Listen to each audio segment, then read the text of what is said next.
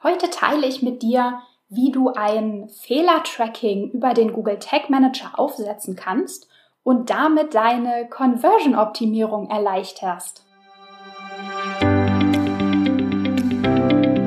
Ich bin Maria-Lena Matysek, Analytics-Freak und Gründerin vom Analytics Boost Camp. Möchtest du das volle Potenzial der Daten nutzen und dein Online-Marketing auf die Erfolgsspur bringen? Möchtest du wissen, was für dich und deine Kunden wirklich funktioniert und datengetrieben optimieren?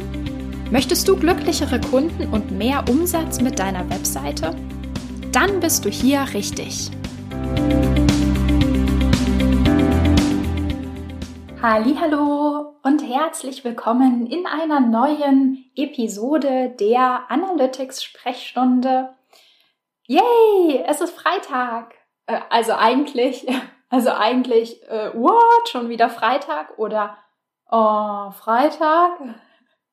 Aber mein Yay hat sich gerade darauf bezogen, dass heute Freitag ist und es deswegen wieder eine Ausgabe der Geek Edition in der Analytics-Sprechstunde äh, dran ist.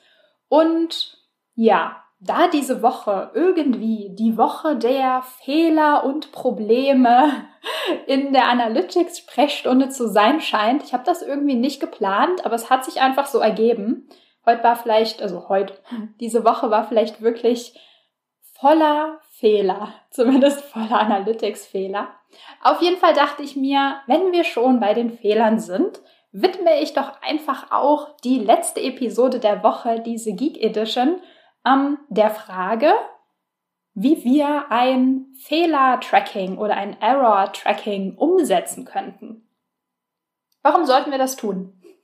Was finde ich äh, da so reizvoll oder smart äh, daran, ein Error-Tracking umzusetzen?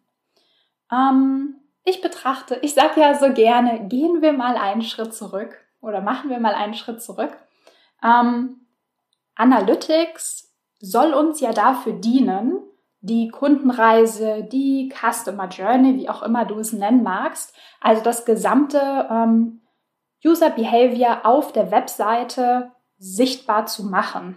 Also einfach abzubilden, ein, ein Bild, sich ein Bild zu machen, um Schwachstellen identifizieren zu können, um Conversion Blocker aufheben zu können. Also einfach kurz, um, um die User Experience einfach besser und optimal machen zu können. Ähm, und was wir meistens machen, um daran zu gehen, also an so eine Conversion-Optimierung, ist natürlich, dass wir zum Beispiel unterschiedliche Steps in einem Funnel tracken würden. Also zum Beispiel der Funnel könnte so aussehen, der Nutzer kommt auf eine Landingpage, interagiert mit einem Formular, füllt seine Information dort ein und macht dann den Sign-up. Oder vielleicht, ähm, dass der Funnel so aussieht im klassischen E-Commerce, dass wir eine Produkt-Landing-Page haben, ein Add-to-Card, der Nutzer kann dann in den Warenkorb durch den Checkout laufen und so weiter. Also, das tracken wir und dann schauen wir uns an, wo hakt es eigentlich? Also, wo ist sozusagen die Conversion Rate von einem zum anderen Schritt ähm, besonders schlecht? Oder sagen wir einfach mal, wo sehen wir Optimierungspotenziale?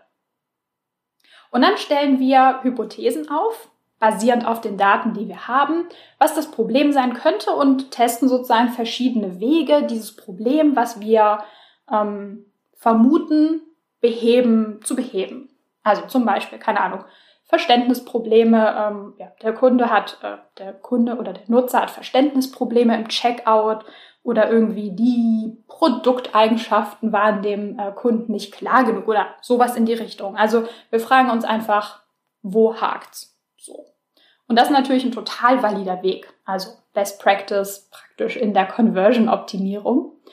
Aber was wäre, wenn wir diese Fehler und Probleme, die der Nutzer hat, ähm, gar nicht aus dieser Funnel Conversion Rate ableiten müssten, sondern wenn wir einfach direkt die Fehler und Probleme selbst tracken würden, dann, also natürlich geht das nicht für alle Fragestellungen, aber für super viele wären wir damit schon einen großen Schritt weiter.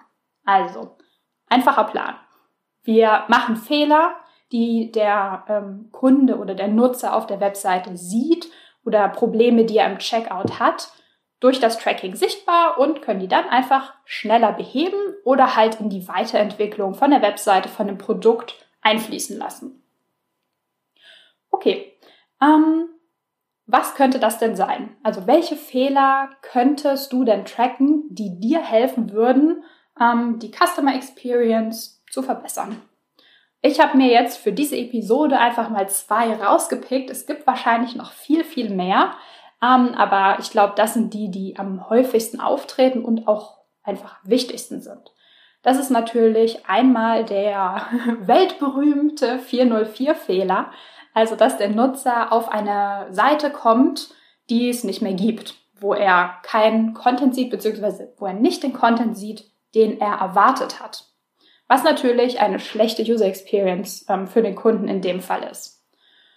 Und die, das zweite ist vielleicht sogar noch ein Stückchen ähm, wichtiger, weil viel näher noch an der Conversion dran. Und das wären zum Beispiel Formularfehler im Checkout-Prozess. Also wenn der ähm, Kunde im Checkout, keine Ahnung, seine Adresse eingibt, seine Kreditkarte, ähm, sein Geburtsdatum, je nachdem, was halt notwendig ist, und das äh, Formular kann diese Eingabe nicht akzeptieren, weil es vielleicht das falsche Format ist oder keine Ahnung, ähm, Postleitzahl gibt's nicht, wird nicht wiedererkannt oder etwas in die Richtung. Dann, also wenn solche Probleme auftauchen, ist das natürlich super blöd für den, für den Nutzer, weil er im Checkout-Prozess nicht weiterkommt. Klar, es passieren immer Fehler, die, mein Gott, da hat man sich halt mal vertippt. Ist jetzt kein Weltuntergang und nicht unbedingt ein Usability-Problem. Aber wenn es gehäuft auftritt oder wenn es an, sag ich mal, bestimmten Stellen auftritt, zum Beispiel beim, beim Angeben von, von den Zahlungsinformationen, dann wollen wir das natürlich wissen, weil das vielleicht ähm, eine, technische, eine technische Ursache hat. Also, wie könntest du sowas mit dem Google Tag Manager umsetzen? Wie immer beim Tracking mit dem Google Tag Manager brauchen wir einen geeigneten Trigger. Also der Tag wäre jetzt nicht unbedingt das Problem, würde ich einfach mal sagen. Da kannst du einfach einen Event-Tag anlegen, der die Daten an Google Analytics sendet, also praktisch die Fehlerinformation an Google Analytics sendet. Soweit so klar. Aber ähm, der Trigger wäre hier wahrscheinlich die Herausforderung. Denn der Google Tag Manager muss natürlich wissen, woran er einen Fehler erkennt und also einfach, wann er dieses Fehler-Event an Google Analytics senden soll. So. Gibt es zwei Optionen. Wahrscheinlich gibt es noch mehr. Das kommt ja auch immer super drauf an, wie genau deine Webseite strukturiert ist, wie sie technisch aufgebaut ist, welche IT-Ressourcen du hast und so weiter. Aber ähm, ich glaube, zwei Optionen sind ähm, oder zwei Optionen sind weit verbreitet, valide anzuwenden. und zwar ist es die erste.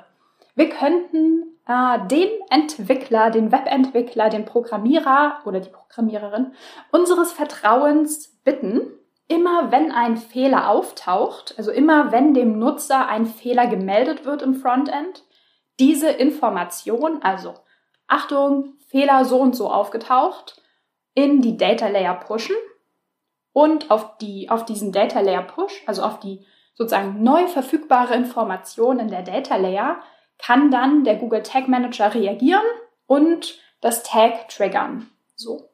Das ist natürlich die super, super customizable äh, Version des Trackings. Aber natürlich haben nicht alle Marketing-Teams so viel IT-Ressourcen äh, verfügbar, dass sie da mal eben ihren Entwickler anhauen könnten. Das heißt, ähm, es wäre natürlich super, wenn wir auch einen Weg finden könnten, dass der Google Tag Manager selbst mitbekommt, wann ein Fehler passiert, ohne sozusagen mit einer Data Layer arbeiten zu müssen oder zumindest ohne einen ähm, Data Layer Push arbeiten zu müssen.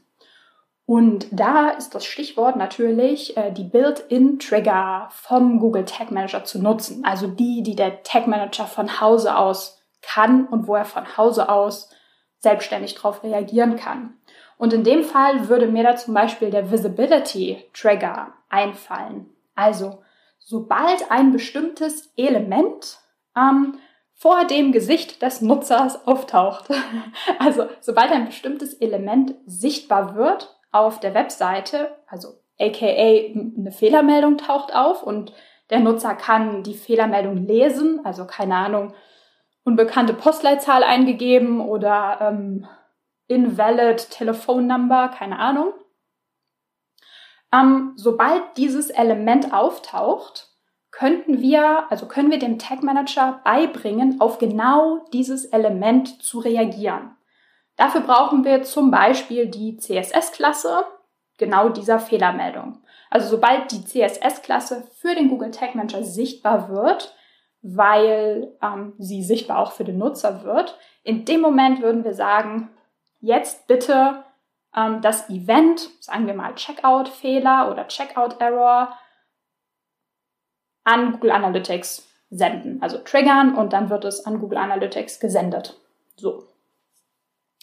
Ähm, ja, das i-Tüpfelchen bei so einem, sag ich mal, Error-Tracking-Setup wäre natürlich, wenn du dir am Ende auch noch einen Alert in Google Analytics einrichtest, der dich immer darüber informiert, sobald alarmierend viele Fehler getrackt werden.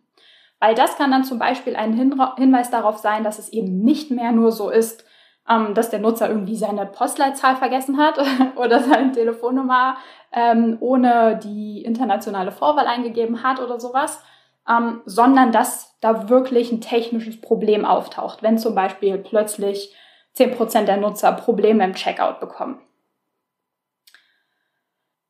Also mir ähm, gefällt so ein, so ein Fehler-Tracking, so ein Error-Tracking ähm, mega gut. Also ich finde das wirklich total ähm, die gute Lösung, im Auge zu behalten, welche Fehler ähm, die Kunden, die potenziellen Kunden im Checkout sehen oder auch welche, ähm, welche, also es muss ja nicht immer nur der Checkout sein. Es kann natürlich alles sein, was irgendwie wichtig ist, auch Sign-up-Formulare zum Beispiel.